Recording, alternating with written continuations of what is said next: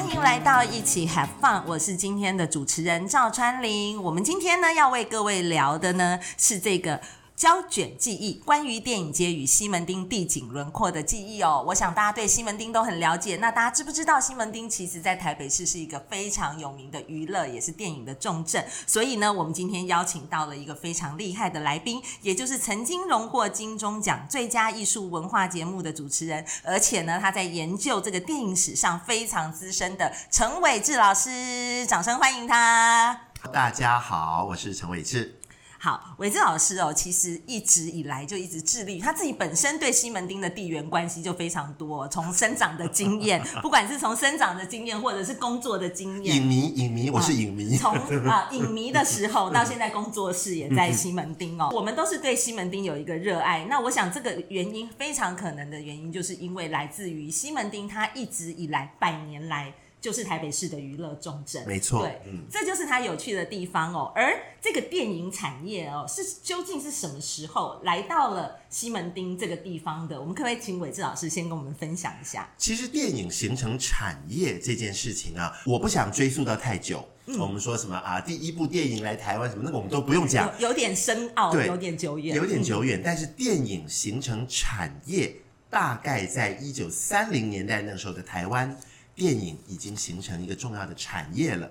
那个时候呢，呃，呃，在西门町，好多的戏院集中在一九三零年代中期开始建设。其实我们把整个西门町的历史拉出来哦，大概有四波的电影院兴建时期，或者我们宽泛一点讲，戏院兴建的时期。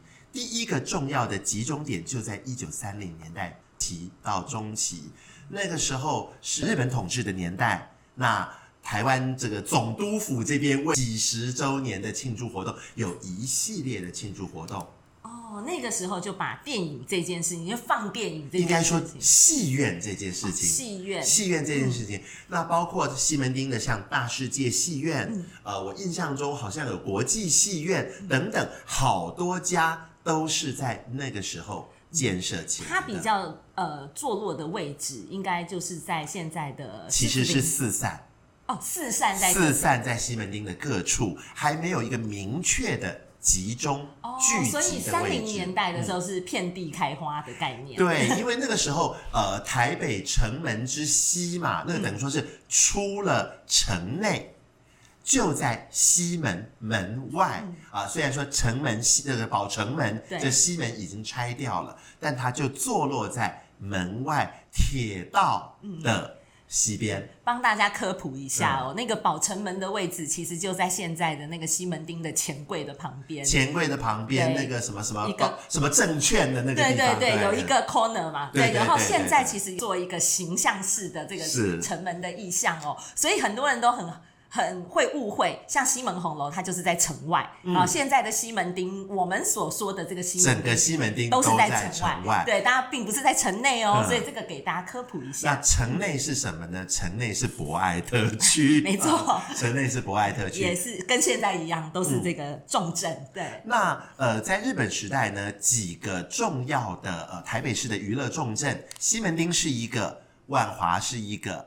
大道城是一个哈，那西门町就诶，整个呃，尤其是这些呃现代的、摩登的、时尚的，就聚集在西门町。那我们看，尤其什么东西很好看呢？老地图很好看，你看着看着就发现，哎，这条街，然后这条街有什么呃商店，然后有什么呃料亭，就是餐厅，然后料亭隔壁就出现什么什么座座位的座，那个就是戏院。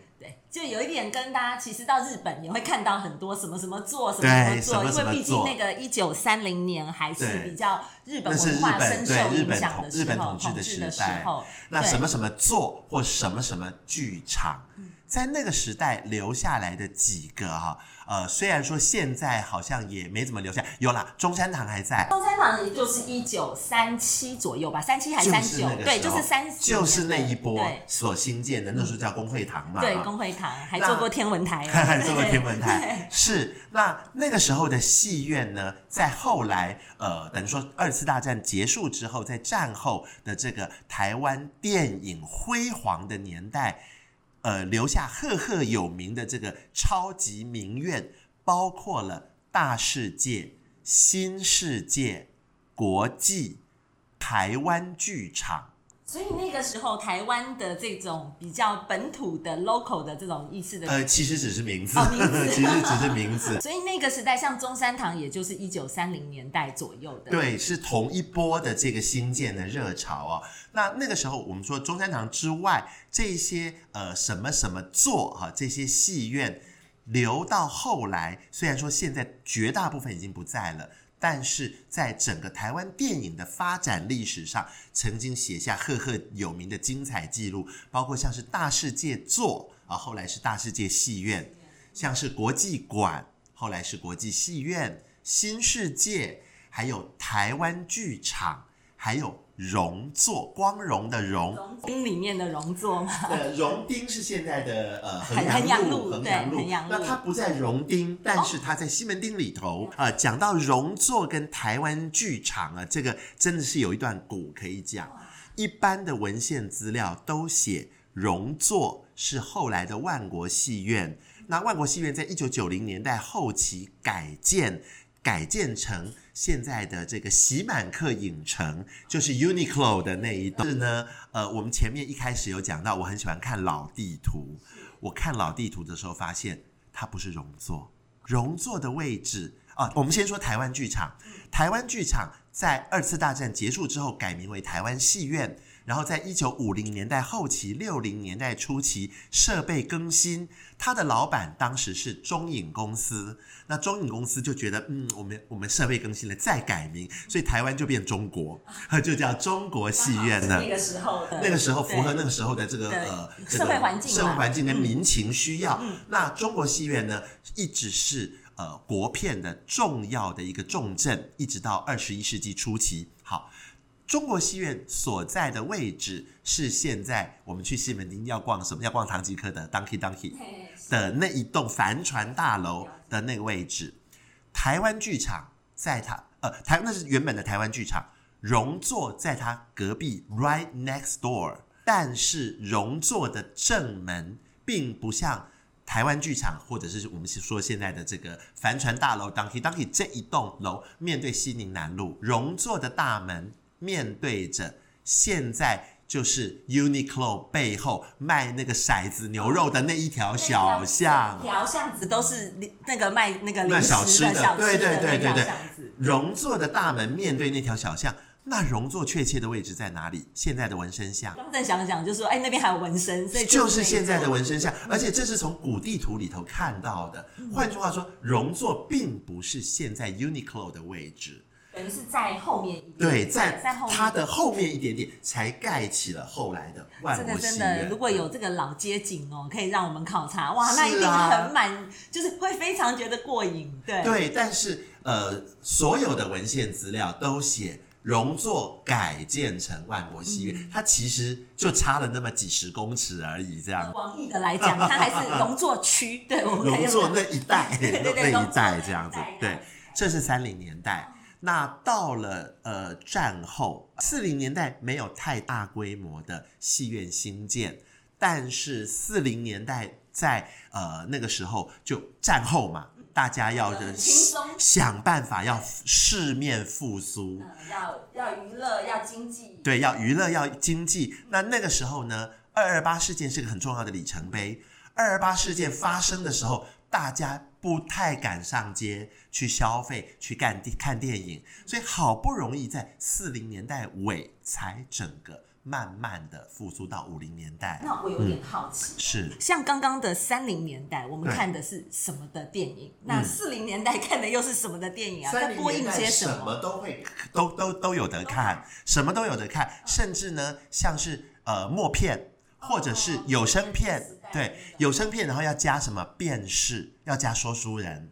哦，三零年代的时候都有人在旁边说的。对，因为尤其是那些呃西洋电影，你要加日文的辨识。或者是台语的辨识，的台语，哇了解，所以说可能还会分场次。然后那个呃戏院的建筑，呃戏院的内部，它很有意思啊。戏院的内部，如果大家有机会去看一些日本电影，有拍到一九三零年代日本戏院的内部，当时西门町有很多戏院是日本戏院的内部结构。它有什么？它会有说书人的这个在。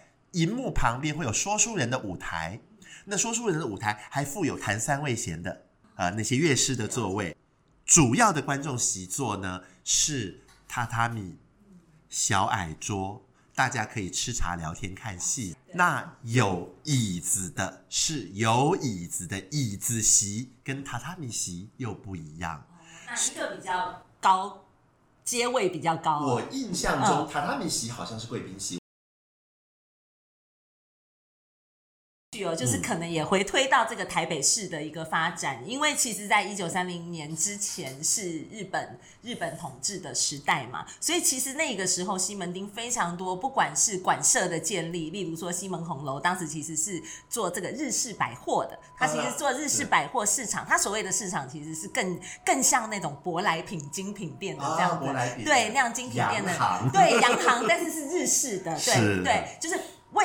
本人需要买他日本的杂杂货，所以去开的。啊、那娱乐也是一样，对，对，所以其实也是一样的。为什么刚刚提到非常那么多，会觉得说，哎，为什么当时他都走这个日式的风格？主要也是他服务的对象应该还是以日本在台的日本人为主。其实呃，本地人也有，也有本地人也有，但是西门町是个时尚的象征，所以呢。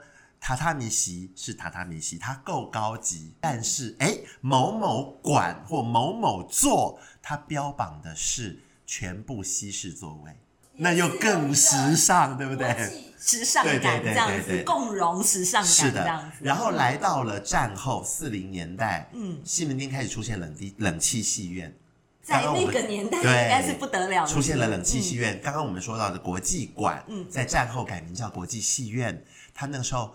加装了冷气，号称陆上水晶宫。国际戏院很早很早就拆掉了，六零年代尾就拆掉了。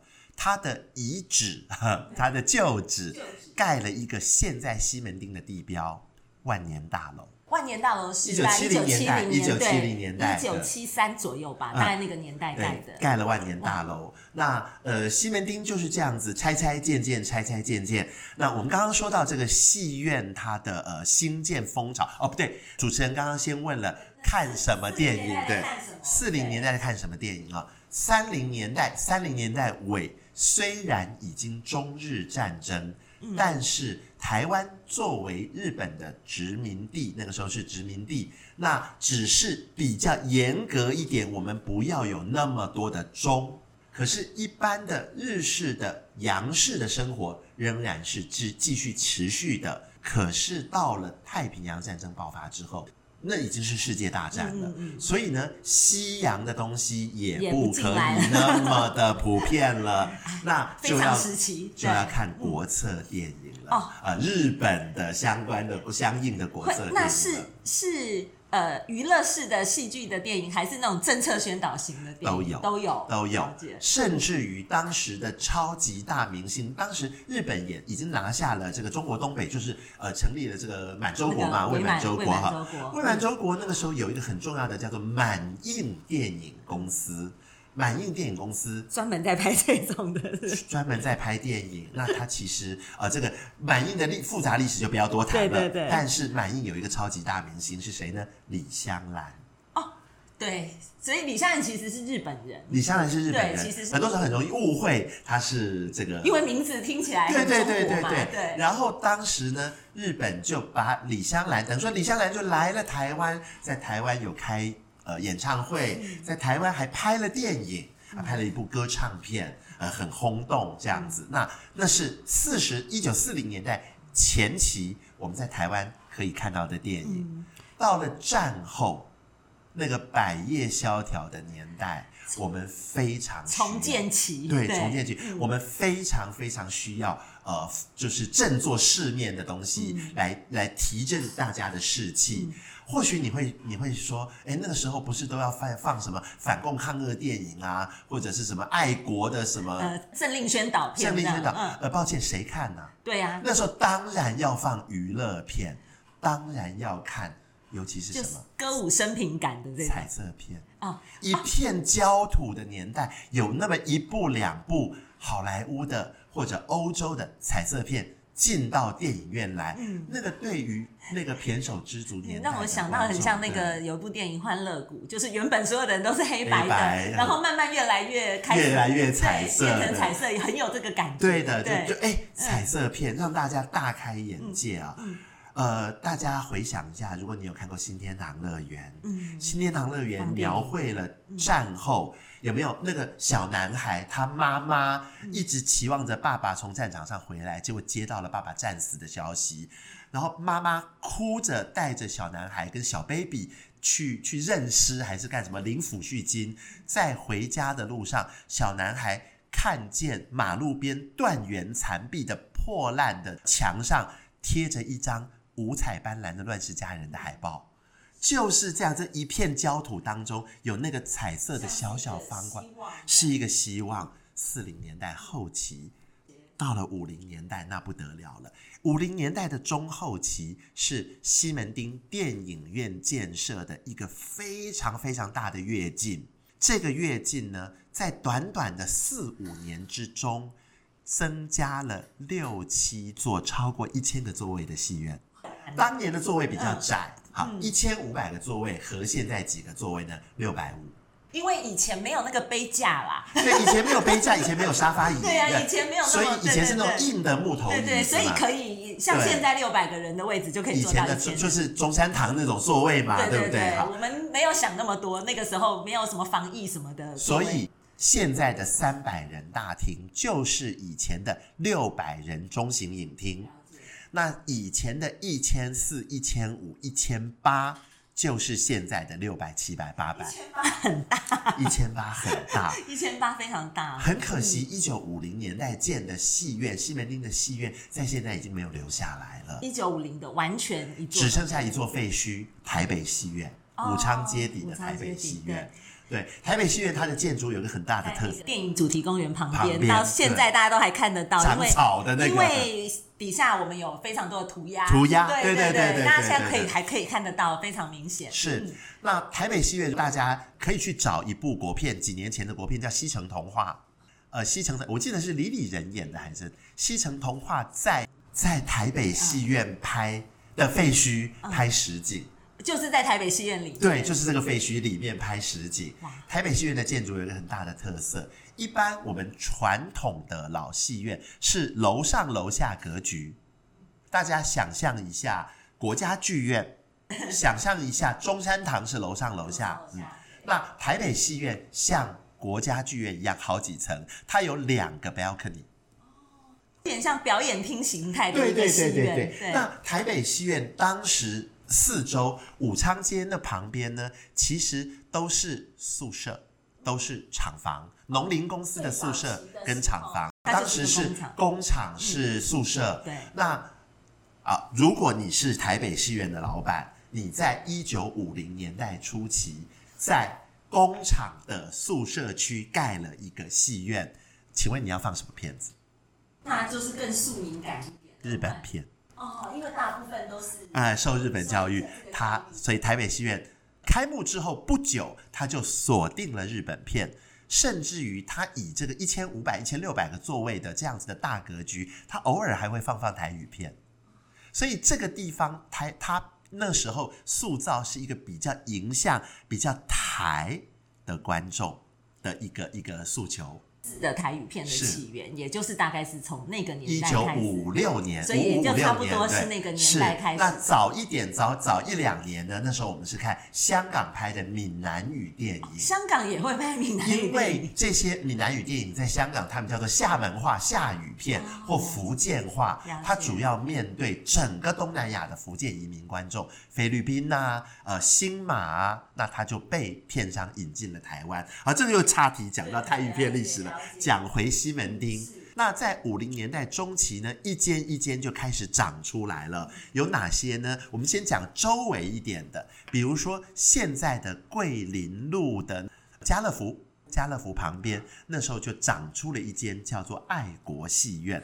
一直都是这样，是不是世界就是国家？你看万国爱国、嗯、啊？为什么叫爱国？它旁边是爱国西路，爱国戏院。往前走一点点就是。还有呢，那个时候五零年代一间一间一间的长啊，长出了一个非常重要的，就是在现在的西门町钱柜那个位置，新生报的旁边，新生戏院，新旧的新，生命的生，它。开幕的时候，因为那是在西门町的，等于说是最车水马龙的交通要道。用交叉感来讲，它就是那个枢纽了。它就是枢纽，对，所以它的生意超级好，疯狂好，好的一塌糊涂，好的不得了。它从一开始开幕的第一天就爆满，爆满，而且纷争不断，弊案频传的。他都想分一杯羹，大家都想分一杯羹。他生意太好，太好，太好了。那那栋综合建筑里头呢，有百货公司，有舞厅，呃，是在靠衡阳路这一侧啊。然后在靠中华路这一侧呢，就是它的超级大戏院。这间戏院呢非常大，一千三四百个座位，嗯，很气派，很豪华。然后在离西门町远一点，台北圆环日新国小的旁边。呃，在新生戏院开幕之后不久，就建了远东戏院。这个远东戏院跟新生戏院这两座，是我我本人呢做台湾的电影院发展史，等于说是我要跪下来拜的两间戏院。如果没有他们，就会很 boring。这是两间传奇性的戏院，真的是超级传奇的戏院。它的格局，新生戏院是楼上楼下的格局，一千三四百个座位。远东戏院不得了，它原本是酱油工厂。这个酱油工厂在一九五零年代中期，那个时候呢，台北呃台湾发生了严重的酱油食安问题，就是有议员检举说，哦，里面放了很多不应该有的添加剂的，然后就数十万瓶酱油要销毁，全部倒入淡水河，然后引发了生态浩劫。好，这是这是岔题，这是岔题。那酱油工厂还要不要开？就没办法开了嘛。酱油工厂呢就决定改呃转投资。转投资什么呢？一九五零年代后期，全民看电影的年代，就把他的厂房拆掉，改建成电影院。那酱油公司的厂房方方正正的，有没有？那个呃，电影主题公园也方方正正的，对。酱油工厂的厂房方方正正的，就盖一个方方正正的电影院，无柱无梁，然后这样看就很漂亮，很漂亮。而且呢，它不走楼上楼下的格局，它全部用梯级座位。比较开创性的一个，我印象中是台北市第一间，当时有号称一千六百个座位，这个也算是一个时代性哦，因为我们现在都走这样子的形态了，等于是一个开创一个新时代的开始。然后远东戏院它所有的设备，包括格局，包括座位都超巨大，可是它不在西门町，所以新生还有唯一的一个优势就是我在西门町。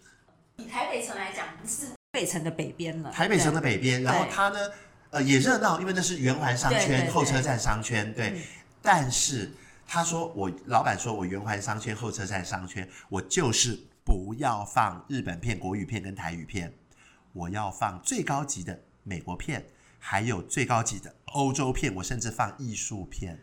反正不讲这些。对对对，他开幕一两年之后，才终于放了日本片，这样。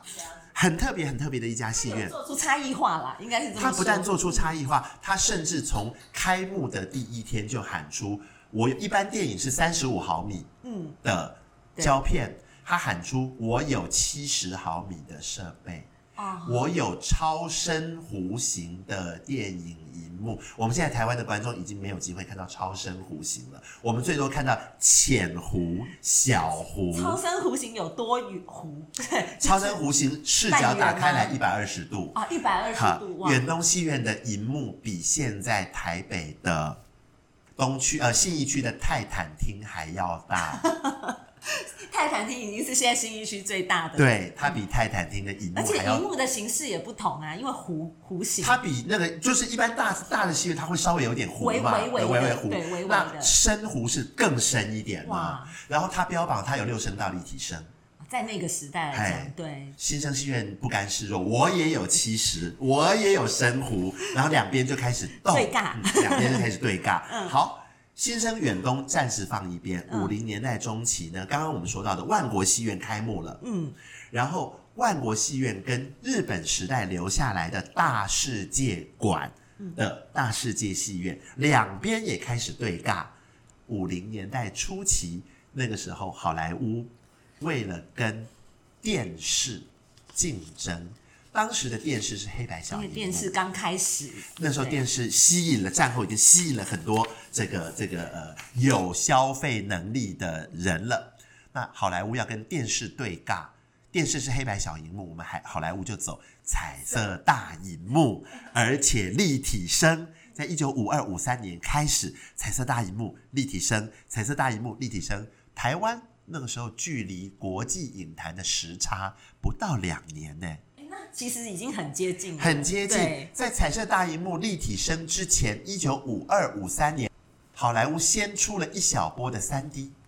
哦，那个年代就有。那个年代要戴红绿眼镜的，对对对，比较阳春一点，但是，是嗯，台湾也有三 D，台湾也有，成效不特别好，因为跟国际影坛一样，大家为了三 D 眼镜是要租要买还是要送，争闹不休。去就是说，那个时候没有一个消费习惯的建立，所以大家没有一个知识。比如说，你很自然，现在哦，看电影就要买票，看电影这样什么的。现在去你就是要买，就是看三 D 电影就会里面会发什么的。这当时没有嘛？当时甚至连预售票的这个制度都没有建立。为什么呢？因为全民看电影，主管机关就觉得你买了预售票，你会当黄牛转卖。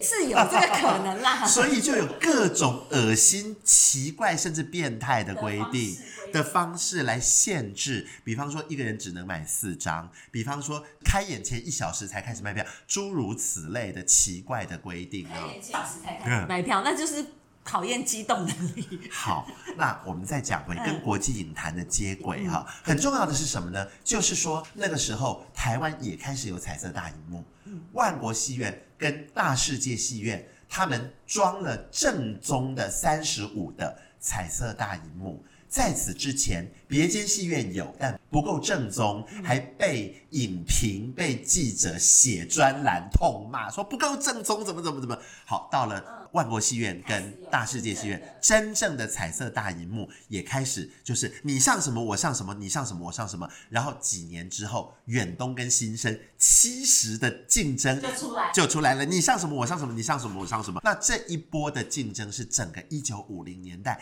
哄抬到最顶、最顶级，对，观众就可以看到各式各样的这个，真的是看到各式各样。对，然后我们再讲五零年代有一个更重要的事情，是现在观众很难想象的，叫做戏院分级。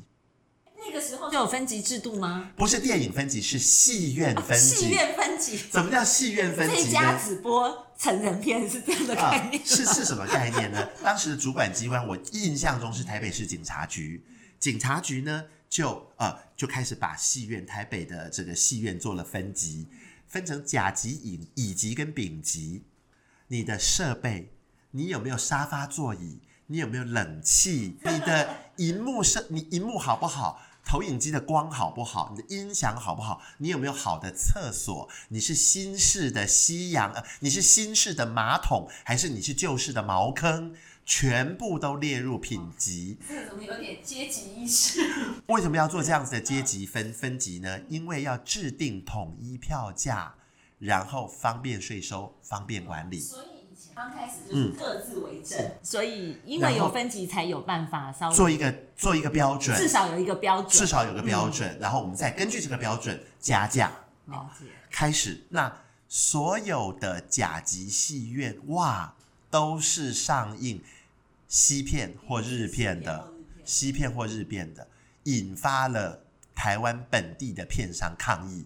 我们的国语片跟台语片怎么只有乙级戏院来上映呢？我也可以用最好的设备。为什么没有？对，那你如果是甲级戏院，我有竞争力呀，我干嘛放台语片或国语片？台语片没有错，台语片好像人很多，可是台语片的消费族群是那一个族群啊。票价。对，票价的部分那。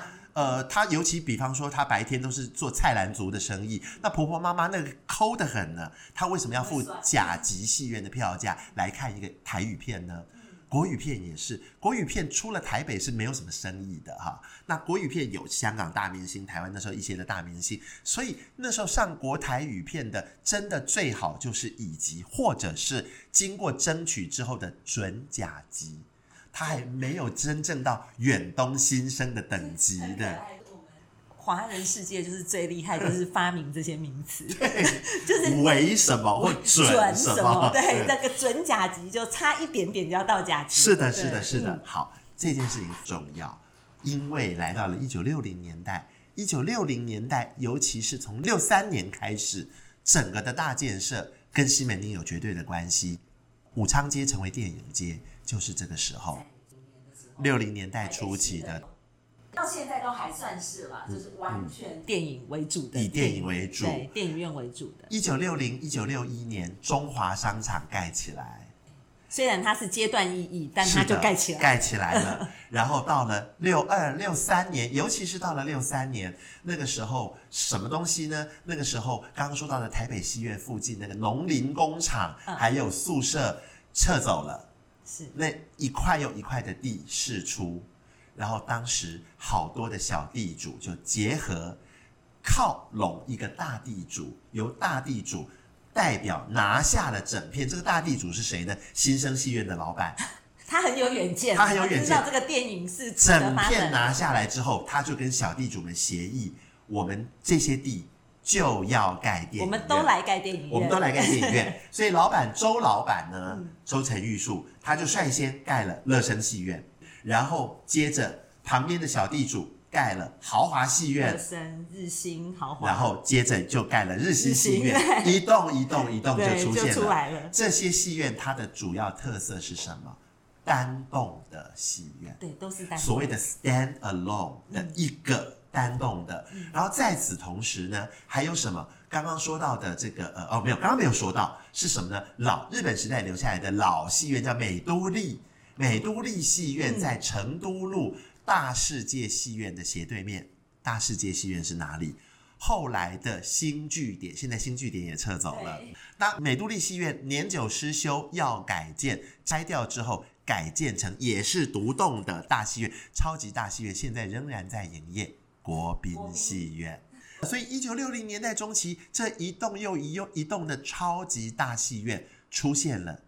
与此同时，新生戏院它其实是个巨大的违章建筑，它发生了台北市光复以后最严重的火警，在一九六六年的一月十九日，整栋建筑烧毁，而且是短短几小时之内就烧毁，在。舞厅还有餐厅，我印象中在舞厅死了非常多人。是不是有一部电影叫《天灵灵地灵灵》，就是在拍这个？我就不晓得。我好像有一个印象，就是我看过一部很早期、很早期的电影，嗯、然后就是在演一个戏院烧毁这样。那新生戏院没有的伤亡。因为逃生得宜，但是火一烧，我们才发现新生戏院是一个巨大的违建。大家才开始正视到电影院的安全问题。对，我们才正视到新生戏院这么好、这么厉害的电影院，居然是个巨大的违建。嗯、然后它在建筑上面是违规的，它在管理上面是违规，营运上面是违规的。一九六八年重新拆掉、重建、重新开幕新的新生戏院。开幕了，也是一样，一千多个座位，它还附有夜总会啊。六零年代这时期的所有电影院都有夜总会。台台湾在那个时期非常有趣哦，就是有还有一个歌厅文化在，就形成了歌厅文化。大家不要把这个歌厅文化搞成是红包场，哦，不一样，不一样，不一样哈。对，这个歌厅文化是真正的夜总会，就是很拉斯维加斯那种感觉，在对，是是那样的意念啦，还要演音乐剧的，还有那个呃这个奇幻的机关布景的，很有意思，很有意思。六零年代的这些都有，嗯、对。所以娱乐这件事情，其实在整个西门町看看看起来，它真的是百花齐放。对。那它这个百花齐放的起源，其实真的是从电影开始做第一个阶段，然后接下来有各种各种形式的这种娱乐。就以电影院为主，它是重要的地标。嗯。然后电影院的建筑有那种夹层空间，就出现了刚刚说到的夜总会，甚至有舞厅。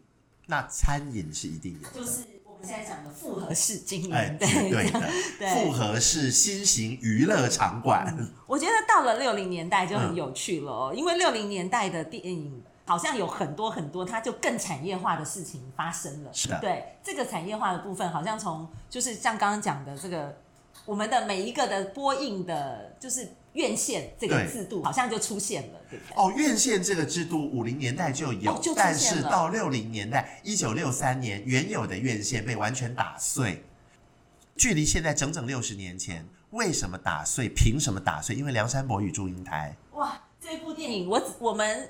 好像反正就从我们从小到大就说，哎，这个妈妈看五十遍，那个妈妈看六十遍。平地一声雷，梁山伯祝英台粉碎了台湾一切的电影票房记录，还有电影院线制度，重建一个新的秩序。我们前面不是讲到分戏院分级，甲乙丙级，然后甲级戏院都演西片或日片吗？在《梁祝》之前，国语片。能进甲级戏院，甚至台语片能进甲级戏院，那都是不得了、不得了的盛事哈。那《梁祝》那个时候上映的时候，它的片商拿不到好的国片院线，因为国片院线被大片商把持，它是一个新的片商，他拿不到好的国片院线，那他就去刷脸，就去跪，就去求人情，好不容易求到。两间甲级戏院搭配自己股东的一间社区型戏院，三间戏院有三间戏院在上映。那个时候的院线已经很不简单了，他求到了三间戏院来放他的新片《梁祝》。好，那两间甲级戏院是什么呢？一间是我们刚刚说到的中国戏院，在西门町；另外一间就是远东戏院。他在台北是最好的戏院上《梁祝》，而且因为是国语片。所以它的票价比西片略为便宜，比乙级戏院略为高。所以有一些人可以觉得说，哎，我可以借此去甲级戏院，没错，对。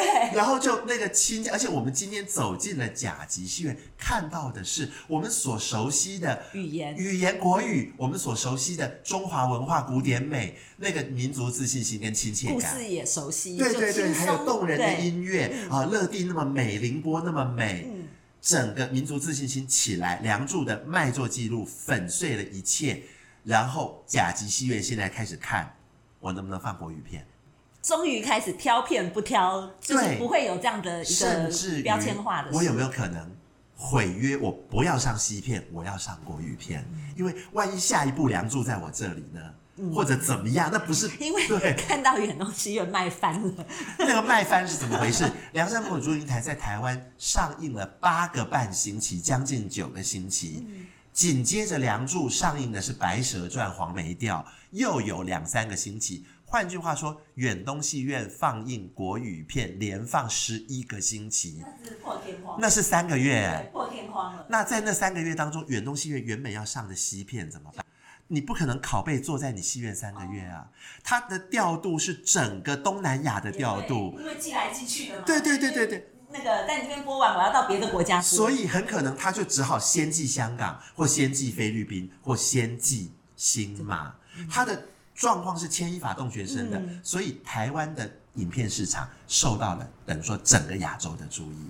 就从一九六三年开始，所以对，算是一个把这个时间点记起来一个里程碑，一个超级重要的里程 碑。好玩的是，到了一九七零年代的再一波的新建，这一波的新建呢，全部都建百货公司 shopping mall。哦，都在百货公司里面，戏院在里面，哦、都是中型戏院，最大可能就一千个座位。狮子林啊，狮子林就是那时候起来的。刚刚、啊、您提到的今日百货，就是那时候起来的。对，对，对，对，今日百货最大的戏院，今日戏院一千个座位，其他呢全部是表演厅，演寡戏、演京剧、演布袋戏，还有歌厅。表演艺术跟这个对。一个综合的综合娱乐城，综合娱乐城，然后到综合娱乐城到后来呢，还是电影赚，成本最低，所以在后来才全部又改成了电影院。对对对，这个哇，其实这样一路讲下来，应该是说到了这个之后，就比较接近后来现在的样态，比较定型了，是的？是的，对，应该整体来讲就比较定型了。我觉得哇，这真的是一个很有趣的一个里程碑哦，因为我们一路去从这个从。日式的电影，这从这个比较走日本片、台语片这样的方式一直走，然后我们都可以发现，虽然有一些大型的戏院不是完全在西门町里面，可是西门町始终占有一个角色。